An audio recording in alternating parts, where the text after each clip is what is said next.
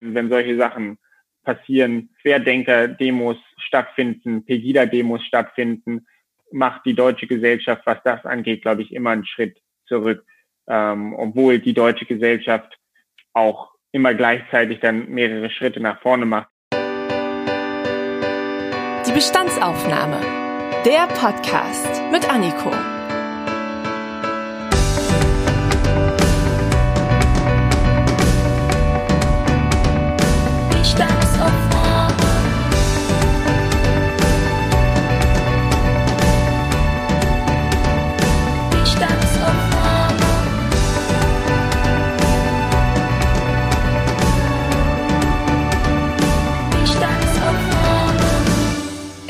Wieder soweit. Ich sage herzlich willkommen zu einer neuen Bestandsaufnahme. Auch in dieser Folge wieder mit einem wichtigen Thema, bei dem wir überprüfen, wie ist der aktuelle Stand, was hat sich getan in den letzten Jahren. Und wenn ich meinen heutigen Gast vorstelle, dann wird auch eigentlich gleich klar, über was wir heute sprechen wollen. Max Fabian Wolf Jürgens hat 2012 die Initiative Jung gegen Rechts ins Leben gerufen.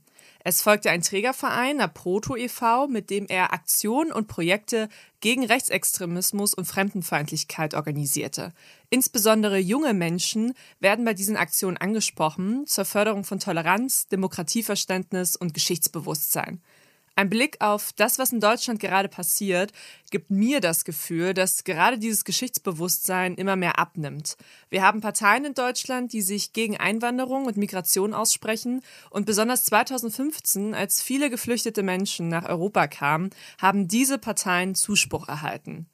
Jetzt im Zuge der Demonstration gegen die Corona-Maßnahmen mischen sich auch immer wieder Menschen mit Reißflaggen unter die TeilnehmerInnen, mit Plakaten, auf den Slogans der SS also der Schutzstaffel der NSDAP, stehen.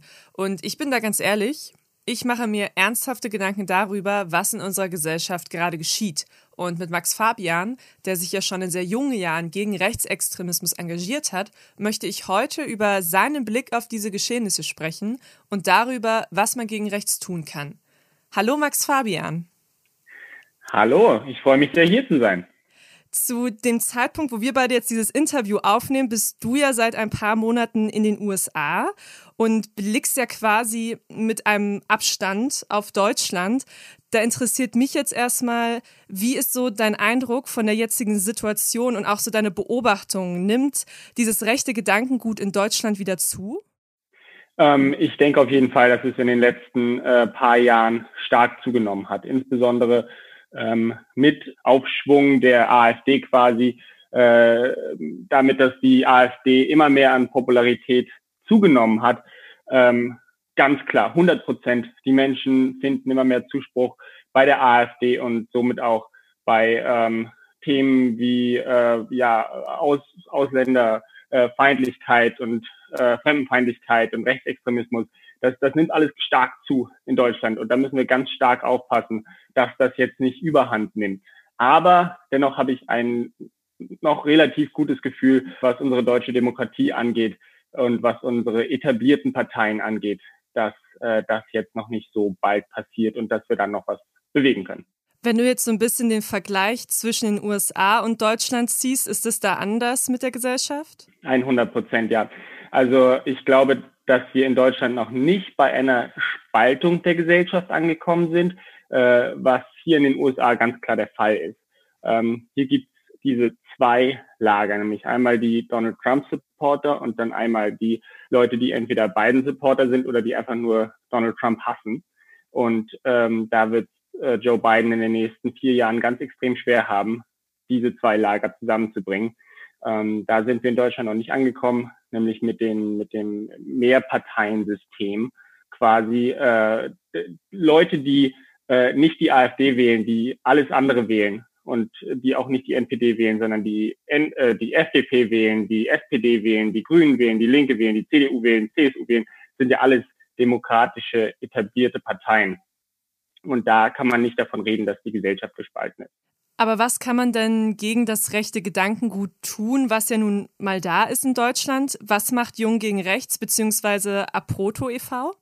Ähm, ich glaube, es ist ganz wichtig, in jungen Jahren aufzuklären darüber, was geschichtliche Themen angeht, also wie alles angefangen hat in Deutschland, ähm, über Rechtsextremismus aufzuklären, über Fremdenfeindlichkeit aufzuklären, äh, insbesondere in Zeiten wie die heutigen, wo Menschen aus dem Nahen Osten nach Deutschland kommen, äh, nach Europa kommen, Menschen aus Nordafrika nach Europa kommen und äh, Hilfe suchen und äh, Zuflucht suchen, muss ganz klar darüber aufgeklärt werden, was das für Konsequenzen haben kann und warum es Menschen gibt, die das nicht, die das nicht möchten, die das nicht gut finden, die dagegen sind, Menschen hier aufzunehmen. Aber äh, dennoch glaube ich, ja, ich glaube, es muss einfach insgesamt darüber aufgeklärt werden, äh, über geschichtliche Hintergründe. Und wenn man, wenn man das früh genug macht, das wird ja in Deutschland in der Schule schon ganz früh angefangen. Ähm, und äh, wenn man da, glaube ich, so ein bisschen aufklärt, was, wo, wozu das führen kann in unserem Land, ist das, glaube ich, die beste Methode, das zu unterbinden. Ich glaube, wir müssen den Anfängen wehren, so wie es äh, in den 30er Jahren schon hätte passieren müssen und können, äh, dass da nicht was Neues äh, losbricht. Und was für Projekte macht ihr zum Beispiel, wenn du so ein bisschen auf die Geschichte von Jung gegen Rechts zurückguckst? Was habt ihr ja schon so alles auf die Beine gestellt? Ganz, ganz viel. Das hat angefangen im Jahr 2012 mit Jung gegen Rechts, wo wir eine Polenreise gemacht haben im Rahmen der Fußball-Europameisterschaft. Da wollten wir zeigen, dass man Fußball Begeisterung auf der einen Seite verbinden kann mit äh, Beschäftigung mit der Geschichte, dass man das eine nicht lassen muss, um das andere auch zu tun. Ähm, da haben wir zum Beispiel die Gedenkstätten am Tag besucht und haben dann uns abend mit polnischen jungen Leuten und internationalen jungen Leuten getroffen, um Fußball zu gucken. Äh, für, für viele Leute ist Beschäftigung mit der Geschichte und das Besuchen einer Gedenkstätte ein, ein Riesenangang. Ähm, und das ist es auch. Es ist ganz, ganz bedrückend und auch einschüchternd logischerweise, die Eindrücke, die man da bekommt.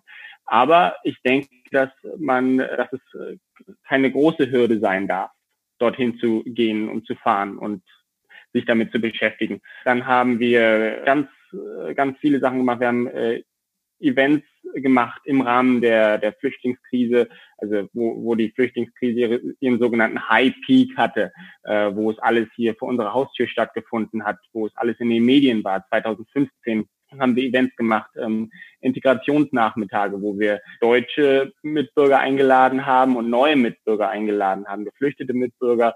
Wir haben uns ausgetauscht und haben gemeinsam gekocht und haben gegenseitig unsere Kulturen kennengelernt. Wir haben äh, internationales ähm, und multikulturelles Weihnachten gefeiert.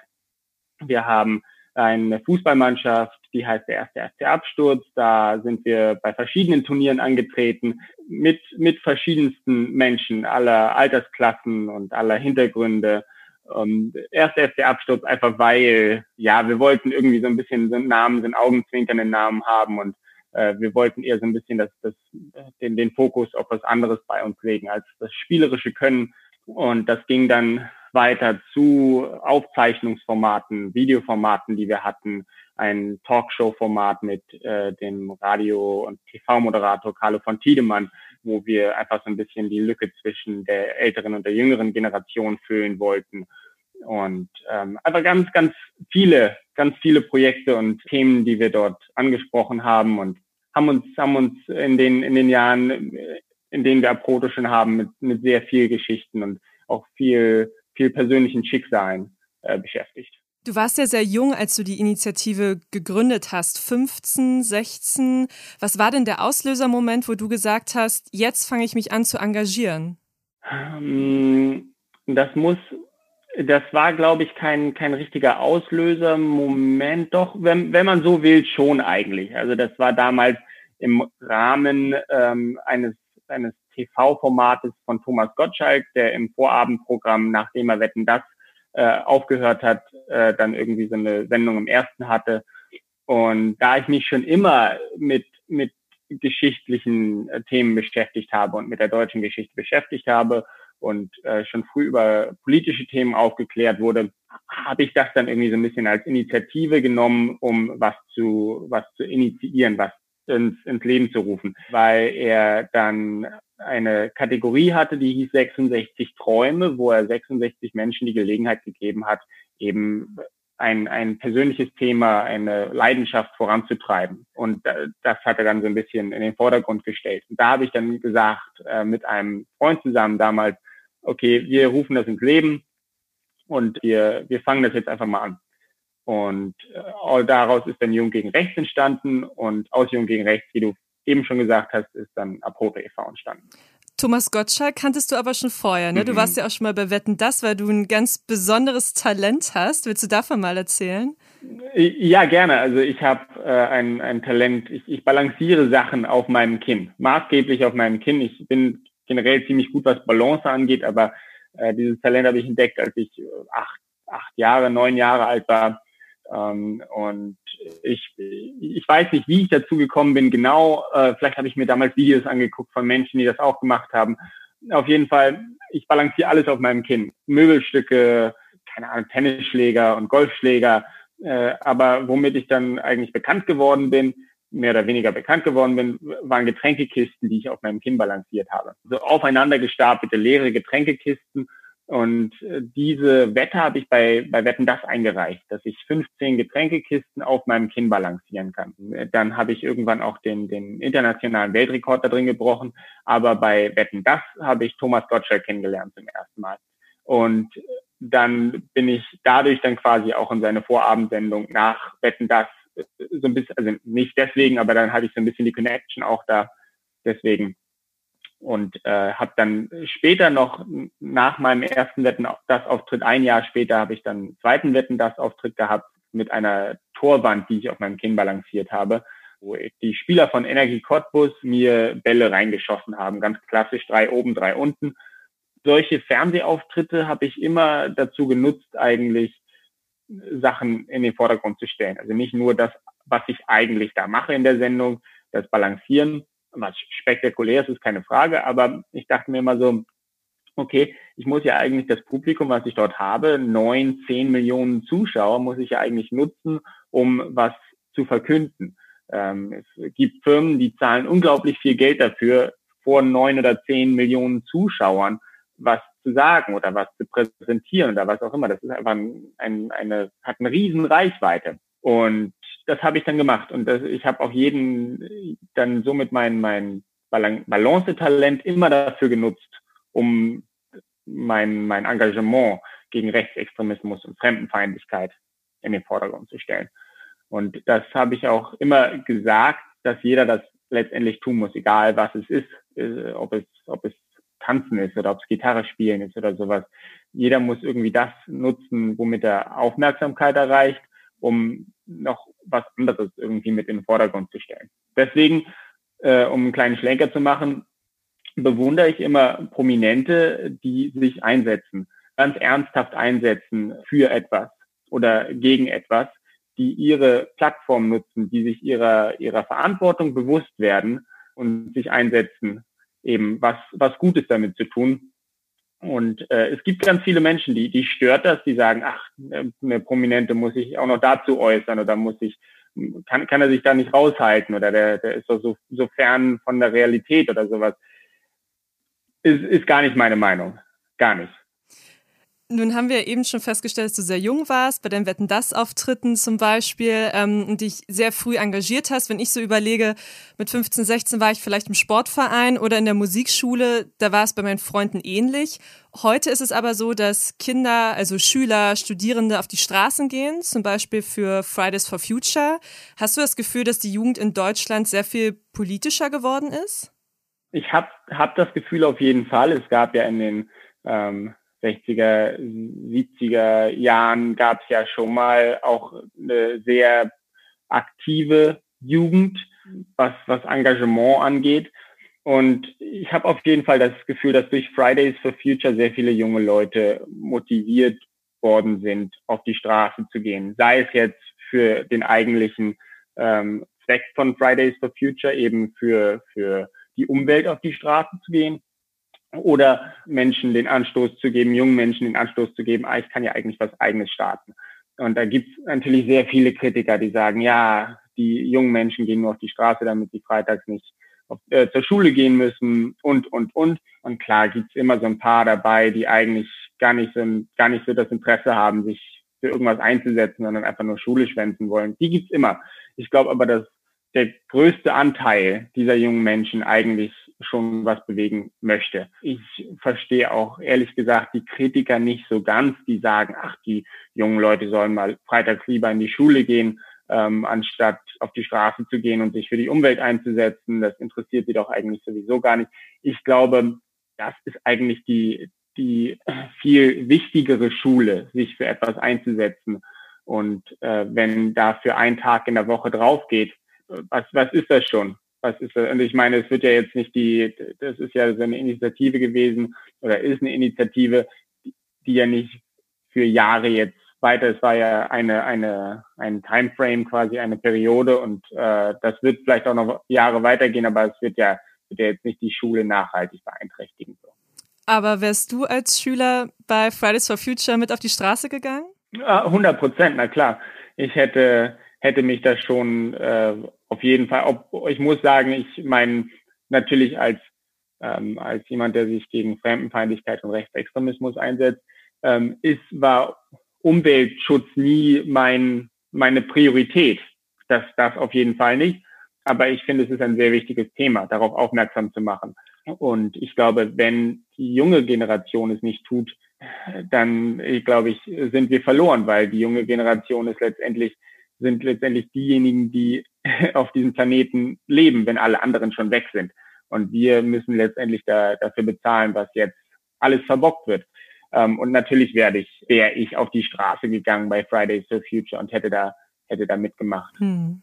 Um wieder so den, den Bogen zum, zum Leitthema zu bekommen, zum Rechtsextremismus. Ich frage mich immer ganz oft, ähm, es wird ja immer Toleranz gefordert von den Menschen, die sagen, ich möchte keine Ausländer in meinem Land. Aber was ist denn Toleranz eigentlich? Hast du da eine persönliche Definition? Also ich glaube, dass, dass jeder irgendwie so seine eigene Definition von, von Toleranz hat für mich ist Toleranz andere Menschen einfach leben lassen, solange sie niemandem anderen schaden, solange sie niemandem anderen etwas antun. Warum sollte ich etwas gegen Ausländer haben, die hier nach Deutschland kommen und ihr Leben friedlich leben möchten und äh, einfach ein, ein, ein neues Leben anfangen möchten, arbeiten möchten und irgendwie eine neue Chance bekommen möchten?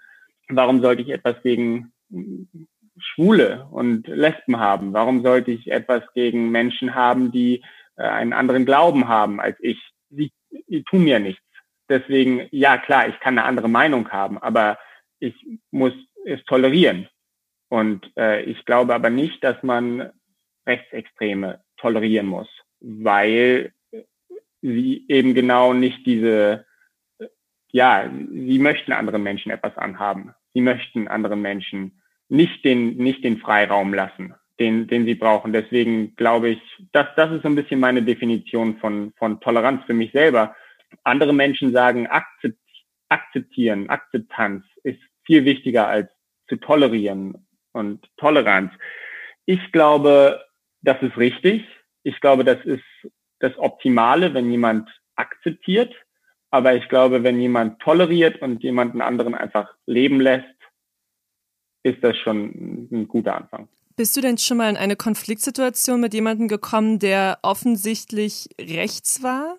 Ja, also Konfliktsituation. Ich glaube so, dass es wirklich fast fast irgendwie gewalttätig wurde oder sowas nicht. Ich bin, äh, ich habe äh, längere Zeit mit meiner Familie in Brandenburg gewohnt, in, in äh, der Nähe von, von Neuruppin. Und da gibt's irgendwie, weiß ich nicht, dass die, die, die Mentalität äh, irgendwie eine, eine ganz andere in den, in den alten Bundesländern.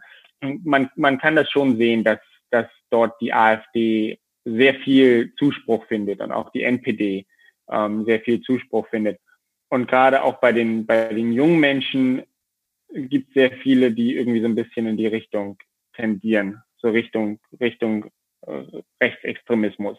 Ganz viele wandeln sich dann auch, wenn sie letztendlich irgendwie so ein bisschen über den Tellerrand hinausschauen und dann vielleicht wegziehen und merken, ach, das ist eigentlich, ist ja eigentlich gar nicht, gar nicht alles so, wie, wie ich das hier in meiner Nachbarschaft, in meiner Jugendklicke erfahren habe. Und als ich in Brandenburg war, habe ich schon auch Konfrontationen gehabt mit anderen jungen Leuten. Eher verbal, verbal, wo wir uns dann darüber auseinandergesetzt haben, aber so richtig. Ich habe ich hab Drohungen bekommen, E-Mail-Drohungen und haben auch äh, rechte Hetzblätter über mich geschrieben und sowas und haben, haben sich über mich lustig gemacht. Und, aber das war alles nicht, also wo ich irgendwie mich wirklich körperlich bedroht gefühlt habe. Aber hast du auch eine Vermutung, woran das liegt? Weil es ist ja auch oft so, dass immer wieder der böse Osten genannt wird, ähm, weil da viele AfD-Wähler sind. Es gibt ja auch in ganz Deutschland, auch im Westen Nazis, das muss man ja auch mal sagen. Hm, ja, klar, 100 Prozent. Aber was ist, eine, was ist so deine Vermutung? Woran könnte es liegen, dass da gerade in den im Osten, in den Bundesländern, das so schief geht, um es jetzt mal so zu nennen? Ich, ich weiß es nicht. Ich, ich weiß es ehrlich gesagt nicht. Das ist, das ist eine Frage, die ich nicht, nicht so wirklich beantworten kann. Fakt ist aber, dass es auch 30 Jahre jetzt nach, nach dem Mauerfall immer noch, äh, ich weiß nicht, ob, ob, obwohl wir ein vereintes Deutschland sind, gibt es immer noch Differenzen, einfach was, was die Mentalität angeht. Ähm, ob es damit zusammenhängt, ob diese Mentalität irgendwie da rausgekommen ist, ich weiß es nicht. Das, das, kann, ich, das kann ich nicht beantworten. Okay. Auf, auf Demonstrationen ist es ja jetzt so, dass die sogenannten Querdenker sich immer mehr mit WiderstandskämpferInnen ähm, aus dem Nationalsozialismus identifizieren. Also ganz bekannt ist da eine, eine junge Frau geworden ähm, aus Kassel, aus Hessen, die gesagt hat bei einer Rede, dass sie sich wie Sophie Scholl fühlt, weil sie für die Freiheit kämpft. Wenn du sowas hörst, was glaubst du, was ist da schiefgelaufen? Ist das fehlender Geschichtsunterricht? Ich, also Sophie Scholl würde sich natürlich im, im Grabe umdrehen und es ist eine, eine große Beleidigung, nicht nur für Sophie Scholl, sondern auch für alle Widerstand, Widerstandskämpfer und Kämpferinnen, die sich im Nationalsozialismus eingesetzt haben. Ähm, ich, mir fehlen so ein bisschen die Worte, wenn ich das, wenn ich das höre, dass Menschen sich wirklich, ich, ich muss es leider sagen, dumme Menschen die wirklich, die, die nicht begreifen, worum es geht, die sich bedroht fühlen, wenn die, die Bundesregierung Corona-Maßnahmen durchsetzen möchte, um eben die Bevölkerung zu schützen und sie sich in ihrer persönlichen Freiheit eingeschränkt fühlen. Ich, ich weiß es nicht, ähm, äh, wo, woran es liegt. Ich glaube, dass der Geschichtsunterricht in, in Deutschland, ich, ich habe große Probleme mit dem, mit dem deutschen Bildungssystem. Ähm, ich glaube, dass, dass da viel gemacht werden kann. Aber ich glaube nicht, dass der Geschichtsunterricht in der Schule zu kurz kommt. Ich kann mich gut daran erinnern, wir hatten bestimmt, keine Ahnung, vier, fünf, sechs Jahre hintereinander weg, jedes Jahr Nationalsozialismus in der Schule. Was super ist, das ist richtig wichtig. Das ähm, natürlich irgendwann ist so, ja, okay, schon wieder das Thema, aber es ist letztendlich ist wichtig.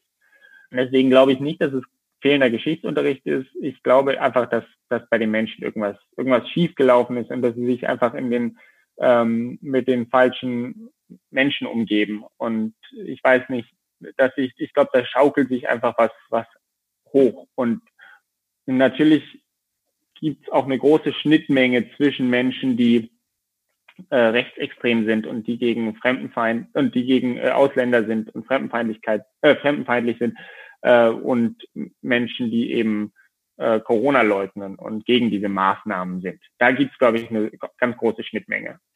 Hast du manchmal auch das Gefühl, wenn du jetzt gerade sowas hörst wie dieses Identifizieren mit Sophie Scholl oder auch Anne Frank, dass die deutsche Gesellschaft da auch einen Schritt zurückgeht? Waren wir nicht schon mal weiter? Ja, ich, ich glaube schon, dass, dass die Gesellschaft äh, immer, immer weiter, also wenn, wenn solche Sachen passieren, äh, Querdenker-Demos stattfinden, Pegida-Demos stattfinden, macht die deutsche Gesellschaft, was das angeht, glaube ich, immer einen Schritt zurück.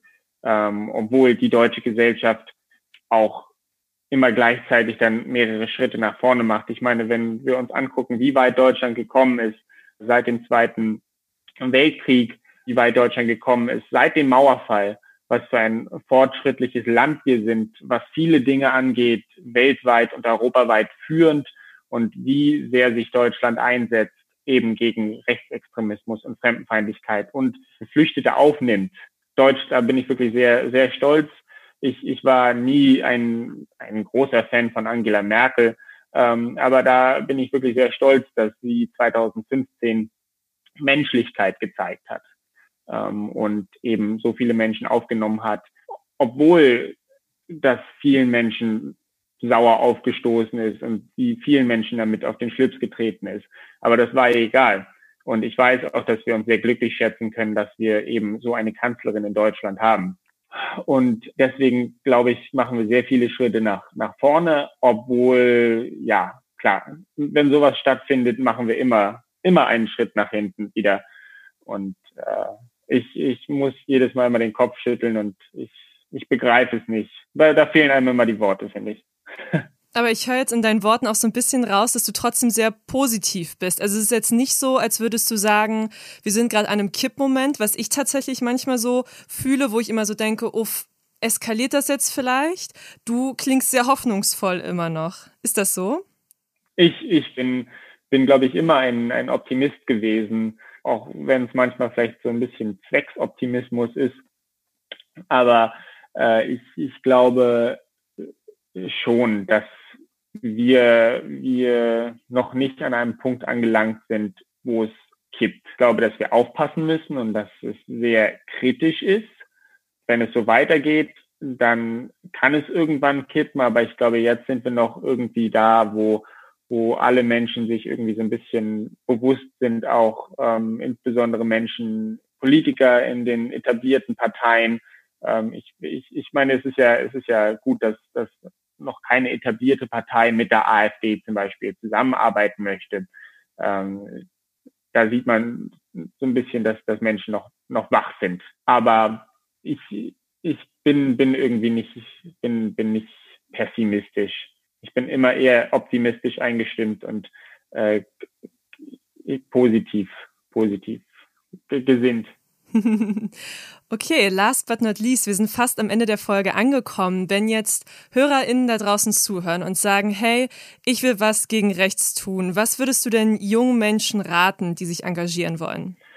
Ähm, da gibt es ganz, ganz, ganz verschiedene Anknüpfungspunkte irgendwie. Ähm, kommt natürlich ganz darauf an, wie man sich engagieren möchte natürlich. Aber ich glaube, es fängt ganz, ganz klein an. Also insbesondere wenn man noch sich so ein bisschen unsicher ist und nicht weiß, okay, äh, möchte ich meine eigene Initiative starten und man hat irgendwie noch nicht so Erfahrung damit, ähm, Öffentlichkeitsarbeit zu machen oder was auch immer, gibt es ja in ganz Deutschland, äh, gibt es in fast jeder Gemeinde, in jedem Kreis Initiativen, äh, Vereine, äh, Organisationen, denen man sich anschließen kann.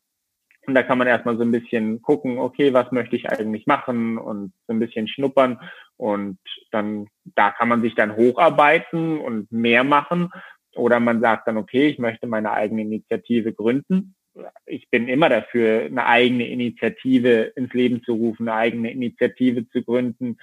Äh, insbesondere heute gibt es ja da tolle Möglichkeiten, einen YouTube-Kanal zu gründen oder mit, mit einem TikTok-Account oder mit einem Instagram-Account. Dann gibt es natürlich die Möglichkeit, einer politischen Partei beizutreten. Wenn man sagt, okay, keine Ahnung, zum Beispiel die Grünen, die setzen sich meiner Meinung nach sehr für Umweltschutz ein und das, keine Ahnung, dass deren andere politische Ansichten gefallen mir auch ganz gut dann schließe ich mich den Grünen in meiner Gemeinde an oder ich schließe mich der, der, der Linken in meiner oder der CDU oder der SPD oder was auch immer an. Das ist auch eine Möglichkeit. Da gibt es auch tolle Möglichkeiten mitzuarbeiten, insbesondere im, im kleineren Kreis, bis man sich da irgendwie hochgearbeitet hat äh, auf, auf Landes- oder Bundesebene, das dauert immer so ein bisschen, aber so hat jeder mal angefangen. Also es gibt viele Möglichkeiten, sich zu engagieren.